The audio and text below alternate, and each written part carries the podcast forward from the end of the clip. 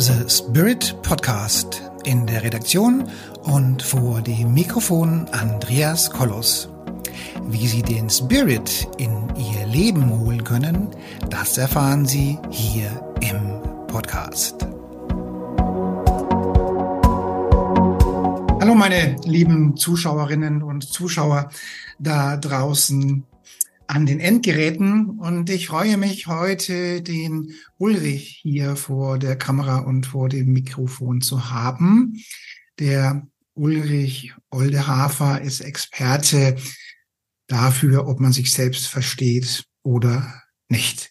Und damit ist nicht gedacht, ja, die Situation, die wir alle kennen, nach einer durchzechten Nacht, wir gehen vor den Spiegel und schauen uns an und denken, ich kenne dich nicht, ich rasiere dich trotzdem. Das ist damit nicht gemeint, sondern nein, wir gehen tatsächlich ähm, dahin und wir reden jetzt auch darüber, über zehn Programme, die jeden Menschen steuern.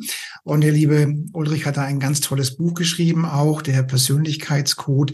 Und da geht es eben darüber, ähm, dass man sich äh, erst selbst verstehen muss, bevor eben ähm, ähm, ein anderer uns versteht. Und das ist das Thema, worüber wir heute reden. Also über die zehn Programme, die jeden Menschen steuern. Und ich bin froh, dass äh, wir da heute über reden können, weil das ist ja so ein bisschen auch meine, meine Kern, Thematik, ähm, worüber ich leidenschaftlich gerne sprechen.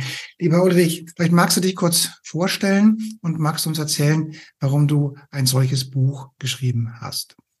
Ja, vielen Dank, ähm, Andreas. Also die, ich bin 56 Jahre, bin nach wie vor leidenschaftlicher Sportler, bin vor allen Dingen aber beruflich ähm, Mentaltrainer, habe Teile der Olympiamannschaft in London und für Rio betreut, ähm, also der deutschen Olympiamannschaft, ähm, habe ein Unternehmen mitgegründet, ähm, aufgebaut, in den MDAX geführt, also unter die 80 größten deutschen Unternehmen.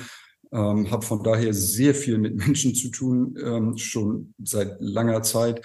Und ähm, es ist immer wieder interessant zu erleben, wie scheinbar es manchmal egal scheint, was wir sagen, weil es bei das Gleiche gesagt bei unterschiedlichen Menschen völlig anders ankommt, völlig andere Knöpfe drückt und ähm, Träger löst. Und das ist ein Thema, also der Unterschied, der den Unterschied macht, das mich schon sehr, sehr, sehr lange fasziniert. Ähm, und ähm, aus den Erfahrungen, sowohl theoretisch wie auch praktisch zu dem Thema, habe ich gedacht, es ist wichtig, Menschen zu helfen, erstens sich selbst zu verstehen, die Lücken unserer blinden Flecke zu schließen ähm, und zweitens Kommunikation, Beziehungsgestaltung, Vertrieb, Führung, all das erfordert, dass wir verstehen, was in den anderen Menschen vorgeht und uns darauf einstellen. Und deswegen mhm. ist das Buch, glaube ich, auch so wertvoll. Mhm. Und ähm, und ganz, ganz spannend finde ich ja die Thematik mit den zehn Programmen. Da bin ich ja mega gespannt drauf. Also, also auch ich bin der Meinung, dass wir gesteuert werden durch unsere Luftballons. Das ist ja der Luftballon, den ich immer ganz gerne so vorstelle. Und der Luftballon steht für mich immer so für so eine Art Blockade. Ich nehme mal ein Beispiel, wofür so ein Luftballon steht. Also als, als, als junger Mensch, da war ich, glaube ich, zwölf Jahre alt oder elf Jahre alt, ähm, wurde ich mal von einem Hund gebissen. Und zwar ähm, war das damals so, dass ich bei einem Kollegen auf dem Bauernhof war und der Kollege hat einen Hund und er fand es irgendwie witzig zu sagen, Hasso fast. Also der hieß mhm. tatsächlich Hasso, der Hund, ja. Und was macht Hasso? Hasso fast, natürlich. Also Hasso beißt mich ins Bein. Und Hasso war also auch recht, recht ehrgeizig, also der hat auch recht kräftig zugebissen. Äh, der Kollege war dann doch etwas überrascht, dass Hasso so gut hört, aber das hat mir nicht weitergeholfen. Das Bein war, er hat geblutet und ich war auch ein wenig traumatisiert. Also da ist dieser Luftballon wieder, was mich steuert. So. Und, und lieber Ulrich, ich denke, dir ist damit klar, dass mit einem solchen Trauma der Beruf des Postboten verstellt ist. Hm. Ja, nicht das schlimmste Schicksal im Leben, aber das ist wohl wahr. So, also genau. Also mit einem solchen Trauma in Anführungszeichen war tatsächlich der Beruf des Postboten blockiert. Also musste ich was anderes machen. Deswegen sitze ich jetzt mit dir hier vor der Kamera, anstelle in einem schönen gelben Auto Päckchen auszutragen. Gut, wer weiß, wofür es gut ist. Aber ähm, also aus meiner Sicht hat sich dann in sowas, so, so, eine, so eine Art Luftballon gebildet und dieser Luftballon ist ein Überlebensmuster, denn immer wenn es geknurrt hat und irgendwie so komisch war, dann wusste ich, jetzt kommt der Hasso wieder und beißt mich. Also dann, dann macht man gewisse Dinge, die man eben im besten Fall damals falsch gemacht hat. Also das sind so die Dinge, wir haben jede Menge solcher Luftballons, die uns so prägen, aber das meinst du, glaube ich, nicht. Du sprichst, glaube ich, von anderen Programmen, richtig? Ja, also in der Tat sind, ist das ein sehr schönes Beispiel für einer der Filter für, für etwas, was uns im Leben sozusagen Dinge anders wahrnehmen lässt, als andere Menschen das tun. Ähm, eben die, die keinen Freund hatten, der einen Hund hatte, der Hasso hieß, ähm, oder die nicht fast gesagt haben. Und tatsächlich gibt's Dinge, die unabhängig von solchen auch gravierenden Ereignissen einfach dazu führen, dass wir lernen, bestimmte Bedürfnisse auf bestimmte Art und Weise zu befriedigen und das Denken auf eine bestimmte Art ähm, zu entwickeln. Es ist bisher total schwer zu sagen, wann und wie und wo, in welchen Momenten entsteht das. Das ist sehr, sehr frühkindlich. Manch, manche Wissenschaftler meinen sogar zum Teil pränatal. Ähm, und Tatsache ist eben, dass wir wahnsinnig blind auf diesen auf, auf, auf diese Flecken stachen oder sie einfach gar nicht wahrnehmen. schönes Beispiel, mein Vater hat früher mal zu mir gesagt, du, wenn ich einmal so werd wie deine Oma, sag mir bitte Bescheid. Und du kannst dir vorstellen, an dem Tag, an dem ich gesagt habe, du Papa, ich soll dir Bescheid sagen, wenn du genauso bist wie Oma, da hat er mir nicht etwa gedankt, sondern ist ausgerastet und meinte, ich bin überhaupt nicht wie deine Oma und, und, und. Und das ist so, und, und von außen denkst du, ja, wie kann man das nicht erkennen? Aber von innen ähm, nimmt man es halt nicht mehr wahr. Und mhm. das ich, darf ich Ihnen ein ganz einfaches Beispiel so auch aus dem Leben geben, wo man auch erkennt, was die, was das Problem damit dann ist in der Interaktion mit anderen. Nehmen wir mal so ein Muster und jeder Zuhörer kennt bestimmt so jemanden, Manche Menschen sind total fokussiert auf Details. Also wenn ich nach einem Arbeitstag nach Hause komme, meine Frau fragt mich, hey Schatz, wie war heute das Seminar? Dann sage ich, super. Dann sagt sie, ja, erzähl doch mal, wie waren die Teilnehmer? Ich sage, toll. Und dann sagt sie, ja, und was habt ihr so gemacht? Ja, die großartigen Sachen wie immer. Wenn ich sage, wie war dein Tag? Dann sagt sie, du, das war, du warst gerade aus dem Haus. Ich glaube, es war 18.37 Uhr. Nee, war das war äh, 8.37 äh, Uhr. Nee, ich glaube, es war 8.39 Uhr. Da kam Michael, dieser blonde kleine DHL-Mann mit dem Knopf im Ohr. Bis meine Frau mit ihrer Erzählung bei 9.15 Uhr ist, wird's Zeit zum Schlafen gehen. Und sie denkt, ich habe kein Interesse mit ihr zu reden. Und ich denke, sie kann nicht auf den Punkt kommen. Sie, sie, so. Und das Problem ist, wenn du das im Berufskontext zum Beispiel hast, dann denkt derjenige, der die Details liebt, dass der andere ein oberflächlicher Dampfplauderer ist. Und der Typ, der, der die Vogelperspektive hat, der denkt über den anderen, der kann nicht priorisieren, das ist ein Erbsenzähler, ein Korinthenkacker, der weiß nicht, wo das Fleisch im Knochen ist, aber nichts davon hat eine positive Konnotation. Und wir schreiben das so ein Stück weit als Persönlichkeitsmerkmal dem anderen zu, also nach dem Motto, mit dem stimmt was nicht. Aber in Wirklichkeit ist es einfach nur ein anderer Pol, ein anderes Ende des gleichen Programmes, eine andere Ausprägung. Ähm, aber es führt immer dazu, dass wir den anderen eher negativ konnotiert betrachten, statt uns auf ihn einzustellen und dem, der Details braucht, Details zu liefern und der, der eben wenig Informationen will, einfach nur den Überblick zu verschaffen. Mhm, mhm, mhm. Ja, also das hat auch mit der, also so Menschen, die die nicht äh, auf den Punkt kommen, die können dann auch schon anstrengend werden. Ich kenne da auch jemanden, wo ich sagen muss, jetzt kommen wir mal auf den Punkt, ja, also ja. ja. Und, ähm, und, und diese zehn Programme, das wäre jetzt vielleicht vielleicht ein Programm, ein Punkt. Was sind denn dann die anderen neun Programme? Du ja, siehst, also es, es gibt es gibt sowas wie internal, external. Also die Frage, wo sucht und findet jemand den Referenzpunkt für das ist gut und richtig. Mhm. Ähm, also eine klassische Frage dafür ist, woher weißt du, dass du einen guten Job gemacht hast? Und manche Leute zeigen auf sich selbst und sagen, ja, da habe ich einfach ein gutes Gefühl. Also ich weiß, ich habe es gut gemacht. Ich sage, jetzt kommt jemand und gibt dir ein schlechtes Feedback. Was macht das mit dir? Sagt er, naja, was soll das mit mir machen? Der hat es eben nicht kapiert, der andere. Das heißt, das ist typisch, nicht Donald Trump war so ein Extrem. Sechs Milliarden Leute sagen, Donald, das war es nicht. Und er sagt, was stimmt denn nicht mit euch? Und der Gegenpol, also im Extrem, ist das Externale. Das ist, wenn ich jemand frage, okay, wie weißt du, dass du einen guten Job gemacht hast? Dann sagen die Leute, ja, wenn meine Kunden zufrieden sind, wenn ich ein gutes Feedback kriege und, und, und. Und so simpel das klingt, das macht wahnsinnig viel mit den Menschen auch im Alltag. Mhm. Weil zum Beispiel die meisten Geschäftsführer, Vorstände, Teamleiter sind Gott sei Dank internal. Das mhm. heißt, sie, sie wissen, was gut und richtig ist und führen die Leute entsprechend. Und sie mögen es, wenn die Mitarbeiter external sind, wenn sie also auf ihre Vorgaben hören und eingehen. Das Problem ist, ein Internaler hört nicht gerne Feedback, weil, weil, weil, also er hört gerne Feedback, wenn du sagst, hast du gut gemacht. Aber wenn du sagst, hast du schlecht gemacht, dann bewertet er nicht oh, was könnte ich anders machen, sondern dann bewertet er den Feedbackgeber und sagt, ja, der ist nicht so, der versteht das nicht richtig. Ähm, das, so, und ein Externaler braucht dringend Feedback, um zu wissen, ob er auf dem richtigen Weg ist. Aber da die Internalen eine ganz andere Beziehung haben zu Feedback, geben sie meistens keins, weil sie denken ja, der andere weiß ja, ob es gut oder schlecht ist. Aber wenn ein externaler Mensch zu wenig Feedback bekommt, dann denkt er automatisch, es sei nicht gut genug.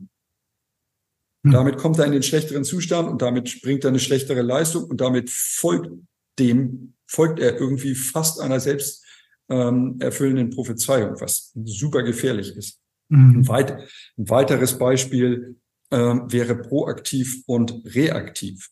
Also mhm. ist jemand wenn jemand irgendeinen Impuls bekommt, hat er den Wunsch, daraus etwas zu machen, in die Umsetzung zu gehen, in die Handlung zu gehen? Oder hat er den Impuls, zu denken, zu analysieren, abzuwägen und, und, und, was natürlich auch einen riesen Unterschied macht. Wenn mhm. jemand ähm, sehr proaktiv ist und geht mit, mit einem Kollegen oder Mitarbeiter essen und sagt, du, was, was, meinst du eigentlich, was denkst du über eine, eine Expansion in den italienischen Markt? Und die sprechen ein bisschen darüber und gehen. Wenn der andere proaktiv ist und die sehen sich das nächste Mal, dann kommt der proaktive und sagt, du, das ist übrigens meine Vertriebsstrategie für Italien. Wenn der andere reaktiv ist und du sprichst ihn das nächste Mal und sagst, okay, was, wo stehen wir eigentlich im Thema Italien? Wo sollen wir da stehen? Ja, wir haben doch gesprochen darüber, wie es wäre, in Italien zu expandieren. Und dann sagt er, ja, haben wir. Ich sage, ja, und, und was machen wir jetzt? Sagt er, ja, bisher nichts. Ähm, und diese Dinge zu verstehen und zu wissen, den anderen eben ähm, zu kennen und dann auf ihn einzugehen, ist halt extrem wichtig. Optional, prozedural ist ein weiteres Muster. Das heißt, der optionale, nehmen wir mal das Thema, ein ganz simples Thema Kuchenbacken. Vielleicht nimmt der Optionale ein Rezept. Wahrscheinlich nicht. Aber wenn er ein Rezept nimmt, wird er sich auf jeden Fall nicht dran halten, sondern er wird irgendwelche neuen Zutaten auf eine völlig neue Art und Weise zusammenschmeißen. Ähm, er schreibt vielleicht auf, was er gemacht hat. Und wenn der, sagen wir, beste Schokokuchen der Welt rauskommt, dann gibt er jedem sein Rezept. Wenn er selbst den nächsten Schokokuchen backt, wird er sich nicht ans eigene Rezept halten. Der Prozedurale, wenn der sich ein Rezept nimmt für einen Schokokuchen und da steht nicht genau drauf, in welcher, ich übertreib's jetzt, ne? Da steht nicht genau drauf, welche der Zutaten zuerst in die Schüssel kommt, sagt er, ich weiß hier überhaupt nicht, was ich machen soll. Ähm, und keins dieser Programme, das ist wichtig, ist gut oder schlecht, sondern die Programme haben Stärken und Schwächen in bestimmten Momenten, in bestimmten Situationen. Und das zu verstehen und da sich selbst zu verstehen, hilft auch seine eigenen Schwächen, aber auch seine eigenen Stärken zu erkennen. Und, und man kann eben sehr gut dann auch auf ähm, andere Menschen eingehen, wenn man weiß, wie der andere tickt. Und zwar mehr, als er selber versteht, wie er überhaupt tickt. Mhm. Und das heißt, wenn du ein Coaching machst dann in so einem Unternehmen, da sagst du, jetzt tun wir mal alle ein, einordnen oder wie machst du das dann? Ja, ja, das, weil das ist fürs Verständnis, guck, wenn es häufig sage ich, okay, denken Sie mal an den schwierigsten Kollegen, den Sie im Unternehmen haben. Sollen die nicht laut sagen. Und notieren Sie mal, welches Verhalten es für Sie schwierig im Umgang mit dem anderen macht. Das ist übrigens eine Übung, die hier alle Zuschauer, Zuhörer auch machen können. Also mal überlegen, welches ist der schwierigste Kontakt in meinem Leben und welches Verhalten macht es so schwierig?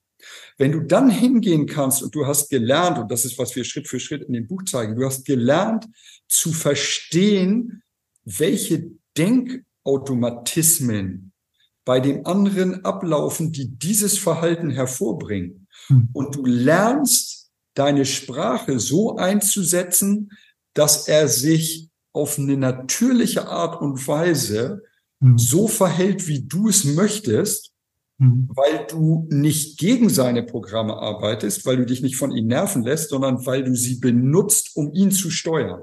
Das mhm. ist die Macht, die damit einhergeht, wenn man die Dinge versteht. Und wenn wir das in Teams machen, dann ist der Rieseneffekt davon auch, dass die Leute aufhören zu sagen, ja, A ist blöd und B ist blöd und C macht das immer nicht und D macht das immer und gehen mehr auf so eine spielerische Ebene und sagen, ja, weißt du, in diesem Moment ist das Programm das Problem Mhm. Ich werde meine Sprache einstellen und du darfst ein Stück weit erkennen, wie dein eigenes Programm gerade äh, die Situation für uns alle schwieriger macht. Und so kommen Teams sehr viel besser miteinander zurecht. Mhm. Ähm, aber die kriegen nicht alle irgendwelche Karten angesteckt, um dieses Persönlichkeitsmuster darzustellen, oder? Nee, oder? nee, das ist auch, das ist keine Typisierung, das ist ganz wichtig. Ja. Also es geht nicht darum zu sagen, oh, der ist der grüne, runde Lehrertyp oder sowas, sondern wir sind auch in unterschiedlichen Kontexten, in unterschiedlichen Momenten unseres Lebens, mhm. greifen durchaus unterschiedliche Programme. Aber innerhalb eines Kontexts, sowas wie die Arbeit oder Beziehung oder sowas, haben wir, sind die Programme sehr, sehr konstant. Mhm. Ähm, aber da ich in der Kommunikation mit jemandem ja meistens nur über einen Kontext spreche, also in einem Zusammenhang, in einem Thema bin, mhm. höre ich sofort, und das ist die Magie an den Worten, die jemand benutzt, teilweise an dem Verhalten, teilweise an der Körpersprache, erkenne mhm. ich, wenn ich weiß, worauf ich achten darf, sofort das Programm und kann meine Sprache sofort darauf einstellen, damit der andere macht, was ich will und sich gut dabei fühlt. Mhm. Spannend, ja. Ja. Gut. Dann haben wir noch ein paar Punkte. Was, was, was ist da einer der nächsten Favoriten? Ein, ein, ein großer, also im Business-Kontext ist ein sehr relevanter ähm, Punkt das Gleichheitsmuster. Es mhm. gibt, und das ist ein überwiegender Teil der deutschen Bevölkerung, muss man sagen, im Kontext Arbeit, hat ein Gleichheitsmuster. Und das Gleichheitsmuster hat sehr viel damit zu tun, wann spüren wir zeitlich den Wunsch nach Veränderung. Und da unterscheidet man halt verschiedene Schritte. Jemand, der ein Gleichheitsmuster hat, sagt, im Grunde möchte ich, dass sich nie was ändert. Was, was möchtest du? Da, wenn ich ein Gleichheitsmuster habe, dann möchte ich im Grunde eigentlich nie, dass sich was ändert. Also okay. wenn es nach 20 oder 25 Jahren dann mal eine leichte Veränderung gibt, weil der Bürostuhl gewechselt wird oder so, dann ist okay. Aber ich möchte nicht morgen zur Arbeit kommen und was völlig anderes da vorfinden, keinen anderen Job, keine andere Verantwortung und so weiter und so fort. Das nennen wir halt Gleichheitsmuster. Es gibt Gleichheit mit Ausnahme. Da ist so der Klassiker sieben Jahre. Also für sieben Jahre ist es okay, wenn es sehr ähnlich bleibt und sich einfach kontinuierlich weiterentwickelt. Ein bisschen mehr Verantwortung und so weiter und so fort. Ähm, das ist zum Beispiel im Beziehungskontext ein sehr häufiges Muster. Deswegen gibt es dieses verflixte siebte Jahr. Nach sieben mhm. Jahren sagen manche Leute einfach, du, Schatz, ich gehe dann mal. Es liegt nicht an dir. Stimmt, es liegt an dem Programm, an dem Metaprogramm, das nach sieben Jahren wie ein Schalter umlegt und sagt, mir ist langweilig hier, ich möchte was Neues. Mhm. Ähm, und ganz im Extrem, das sieht man dann an Lebensläufen, wo alle 14 bis 18 Monate was völlig anderes gemacht wurde, das sind Leute mit einem Unterschiedlichkeitsmuster. Mhm. Ähm, und die sind halt auch wahnsinnig schwer. Sie sagen zwar, wenn sie zu dir ins Unternehmen kommt, ja, also früher, das war, das war immer nicht, das hat sich herausgestellt, das war nicht das, was ich gesucht habe. Aber in Wirklichkeit ist das so drin, dass die nach 18 Monaten, wenn sich nicht innerhalb des Umfeldes was deutlich verändert, dann werden sie, wird ihnen langweilig. Dann sagen sie, ich, ich will hier weg. Und mhm. das zu verstehen, ist auch im Verkauf, ist in Beziehungsgestaltung, ist in der Führung und sowas halt wahnsinnig wichtig, weil du natürlich auch ohne, dass du immer alles radikal änderst, das Gefühl von Änderung erzeugen kannst. Mhm. Mhm. Ähm, ja, das sind einige Muster. Personen oder Aufgaben ist ein weiteres Muster. Also ist jemand fokussiert darauf, Gefühle zu befriedigen, seine eigenen und die andere, oder befriedigt er seine Bedürfnisse und Gefühle durch die Erledigung von Aufgaben? Ähm, weißt du, das ist so ein Beispiel. Ich war ich als zweiter Speaker nach der Mittagspause in, in einem Seminarhotel, komme da hin, 14 Uhr, steht noch das ganze Buffet, aber keiner mehr da. Meine Lieblingssituation, weißt du, die waren schon alle im Raum. Also gehe ich ans Buffet, keine Bedienung da. Ich denke, ich bin höflich und rufe einmal in die Küche, so kann ich mir hier noch was nehmen. Kommt eine Frau raus und sagt, nee, um 14 Uhr bauen wir ab. Ich sage, ja, es ist 14 Uhr. Sie können jetzt abbauen und ich fülle mir einfach nur einen Teller auf. Sagt sie, nee, um 14 Uhr ist das Buffet vorbei. Ich sage, okay, wir diskutieren noch ein bisschen. Dann sage ich, können Sie mal bitte Ihren Chef holen? Dann holt sie Ihren Vorgesetzten. Er sagt, was ist hier das Problem? Ich sage, das Problem ist, dass Sie hier einer extrem sozusagen aufgabenorientierten Person eine Aufgabe zugewiesen haben, scheinbar, an einer Stelle, wo ich denken würde, es geht um Kundenzufriedenheit. Ähm, und das ist kein unlösbares Problem, sondern man muss ihr dann nur einfach sagen, wissen Sie, die wichtigste Aufgabe ist, dass der Kunde mit einem Lächeln rausgeht und nicht, dass das Buffet um 14 Uhr abgeräumt wird. Das ist der, so extrem sind dann eben immer die Auswirkungen auch mhm. ähm, dieser Programme. Und das Schöne ist, also ein weiteres ist Umgang mit Stress, was wo du super leicht rauskriegst, wie wird jemand reagieren, wenn es mal ein bisschen herausfordernd wird? Also mhm. fällt er in Stress, aus dem er auch nicht wieder rauskommt? Geht er kurz in den Stress, und kommt dann wieder raus und reguliert sich sozusagen selbst und findet auch selbst Lösungen? Oder ist ihm das alles völlig wurscht? Also so. Und auch das ist natürlich total wichtig, weil in, gerade wenn gerade wenn man jetzt an Mitarbeiterkontext denkt, dann versuchen viele herauszufinden, ja, wie reagiert er, wenn es mal stressig wird? Und mit einer einfachen Frage, beschreiben wir auch alles im Buch, nämlich der Frage, okay, erzählen Sie mir mal bitte, von einer Arbeitssituation, die ihnen Schwierigkeiten bereitet hat. Und die Leute, wir nennen das emotional, die sehr emotional sind, da siehst du sofort Veränderungen, merkst du auch nonverbal. Weißt du, die Hautfarbe verändert sich, die Atmung verändert sich, die Stimme verändert sich. Und sie gehen, obwohl das Ereignis vorbei ist, in eine Emotionalität, die immer noch da ist. Und auch während der ganzen Erzählung kommen sie da nicht wieder raus.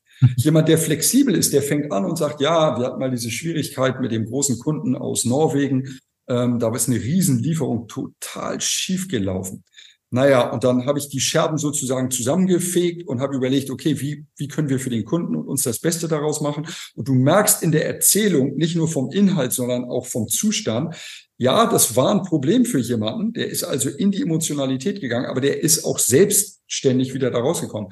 Und jemand anders sagt, weißt du, ein Klassiker beim Rettungssanitäter, der sagt, Problem, ja, wir hatten diesen Unfall auf der A7, da lagen überall die Hände und die Köpfe rum und ich habe die dann zusammengesammelt, aber nee, so ein echtes Problem hatten wir eigentlich nicht. Weißt du, das nennen wir, das, das nennen wir kognitiv. Also jemand geht gar nicht in die Emotion, sondern mhm. wenn es eine Schwierigkeit gibt, bleibt er halt super rational und sachlich.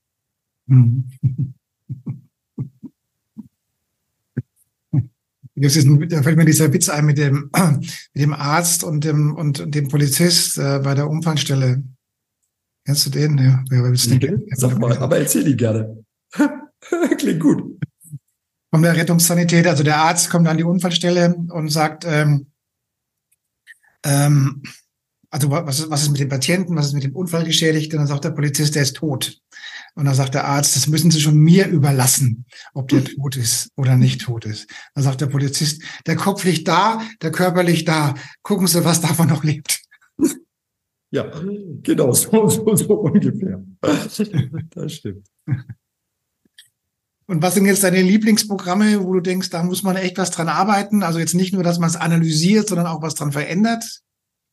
Ja, ich glaube, wichtig ist, dass man einmal für sich herausfindet, um welch, in welchem Kontext ist es mir gerade wichtig? Also geht es zum Beispiel um eine Liebesbeziehung, geht es um Erziehung, geht es um Mitarbeiterführung oder Verkauf, geht es zum Beispiel um eine, das, das Ansteuern einer Selbstständigkeit und eine, eine ganz ehrliche Inventur macht, also sich selbst die Fragen stellt und überlegt, vielleicht sogar seine Antworten wörtlich aufschreibt und sie dann dekodiert. Mhm. Und dann gibt's halt für jeden Kontext, für jede Situation bestimmte Dinge, auf die du wahnsinnig achten darfst. Also zum Beispiel, wenn ein Selbstständiger sehr optional ist, mhm. dann darf er sich bewusst sein, er wird total viele kreative Lösungen und Wege finden. Mhm. Die Gefahr ist, dass er keinen davon zu Ende bringt. Und für jemand, der ich bin in dem Kontext sehr prozedural, also für mich gilt sowas wie finde heraus, was funktioniert und mach mehr davon. Mhm. Ein Optionaler würde gar nicht verstehen, was ich meine, weil es gibt doch noch so viel andere Dinge zu, zu entdecken. Ähm, ein, ein guter, wirklich ein sehr guter Freund von mir ist ein erfolgreicher Unternehmer mhm. und ist aber ziemlich optional, hat aber in der Firma genug Leute, Gott sei Dank, die für ihn die Dinge auch strukturiert zu Ende bringen. Und ich sag mal, ich sag einmal zu ihm, ja, du weißt schon, wenn du, wenn du mehr die einzelnen Dinge von A bis Z zu Ende bringen würdest, würdest du wirtschaftlich noch viel, viel erfolgreicher sein. Und dann guckt er so einen Moment, überlegt und sagt, ja, aber es würde nicht so viel Spaß machen. Und wichtig ist halt, und deswegen gibt's nicht das wichtigste Programm, sondern wichtig ist, welche Programme sind für das, was dir gerade wichtig ist, halt mhm. besonders, besonders wertvoll. Mhm. Also bei dem, was du jetzt erzählt hast, dann habe ich den Eindruck bekommen, dass ähm, naja, viele Menschen sind schon ganz schön entwicklungsfähig, würde ich mal sagen.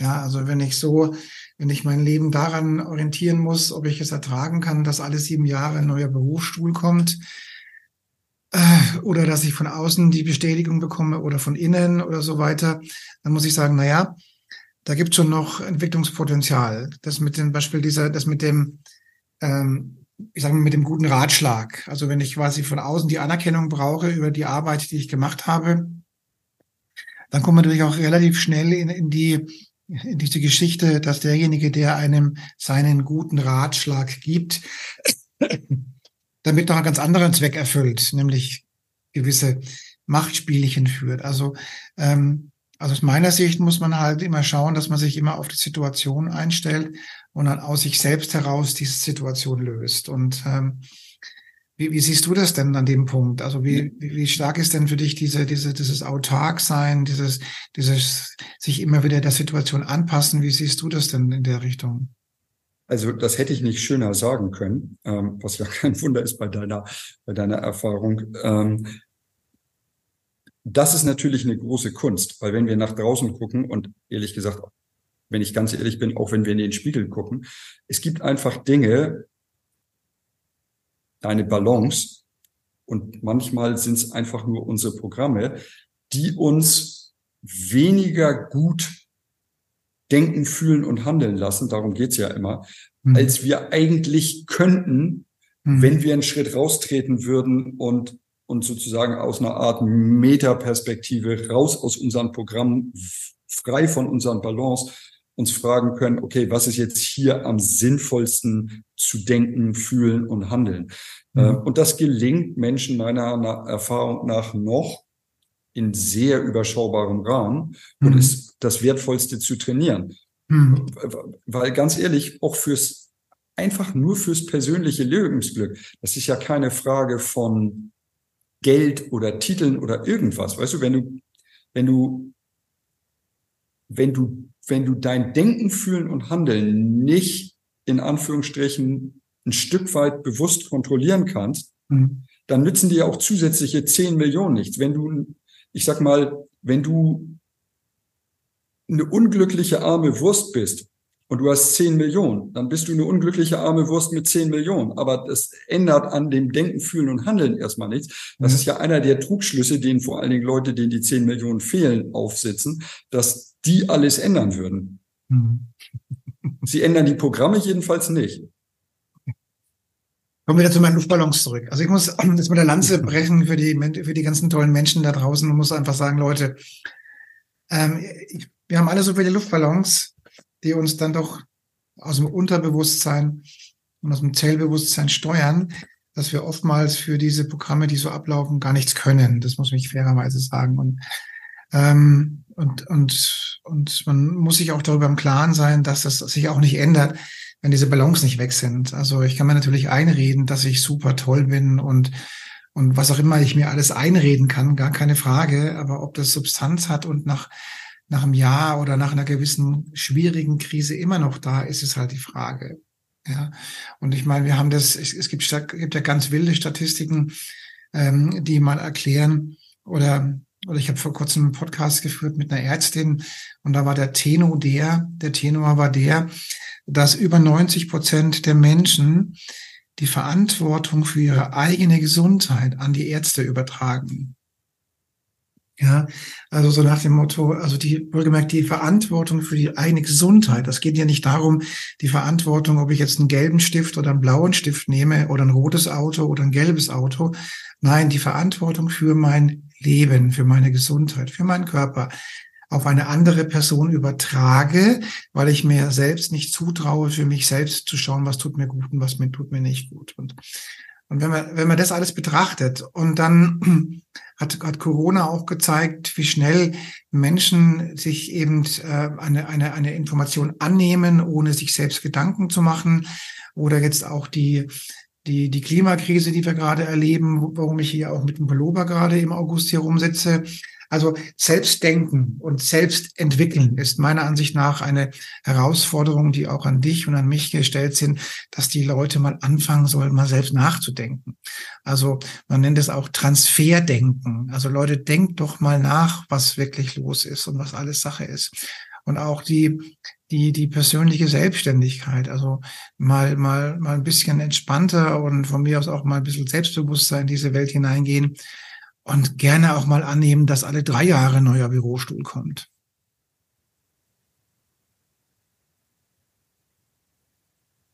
Richtig, alles richtig. Und wer frei von Fehler, Sünde, Schwäche ist, schmeiße den ersten Stein. Deswegen habe ich vorhin gesagt, es sind nicht die da draußen, es sind wir alle. Und ja. wie du auch richtig sagst, der wichtigste Schritt ist erstmal fein sein damit, wie man ist ähm, und wer mag, entwickelt sich halt weiter mit ja. den richtigen Tools.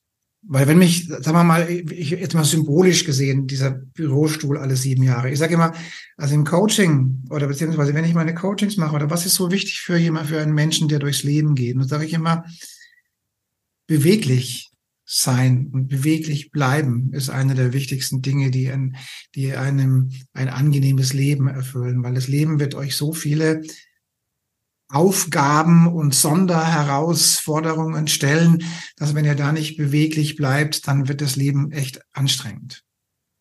Körperlich und mental, also ja. beides auch. Weil das ist leider der zweite Aspekt, denn wer den Körper vernachlässigt, der wird es auch schwierig haben, später mental noch beweglich zu bleiben. Und wir sollen uns auch darüber im Klaren sein, dass dieses Leben, was wir führen, diesen Körper, den wir hier genießen, ja, so super stabil ist der nicht. Ja, also wenn ich jetzt nach draußen gehe und da fällt mir drei Ziegel auf den Kopf, dann ist der Körper vielleicht platt. Ja, also insofern sollte man sich wirklich vorher Gedanken machen, wie beweglich gehe ich durch dieses Leben, wie wie genießerisch gehe ich dieses Leben an und vor allen Dingen wie wie unabhängig und autark gehe ich in diese Welt hinein. Das ist so die Empfehlung, die ich noch so mitgeben möchte. Ja, kann ich mich nur ja. anschließen. Dann bedanke ich mich für das tolle Interview und wünsche all den Menschen da draußen ein bisschen mehr Selbstdenken auf den Weg zu geben und auch ein bisschen mehr Verantwortung für sich zu übernehmen, weil das Leben ist unglaublich schön und wir sind durchaus in der Lage, auch selbst zu denken.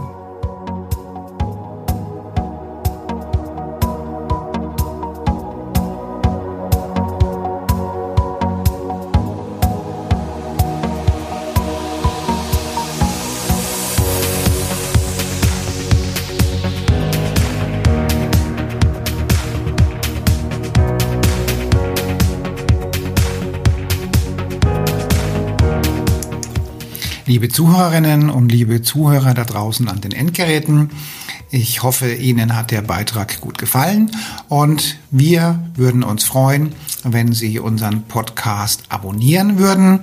Wir würden uns außerdem freuen, wenn Sie unseren Podcast an Ihre Freunde, Bekannte und an Ihre Familie weiterempfehlen. Und freuen Sie sich schon auf den nächsten Beitrag, immer freitags für Sie online. Das war Ihr Andreas Kollos hier in der Redaktion und vor dem Mikrofon. Ihnen und Ihren Lieben eine schöne Zeit. Bis zum nächsten Podcast.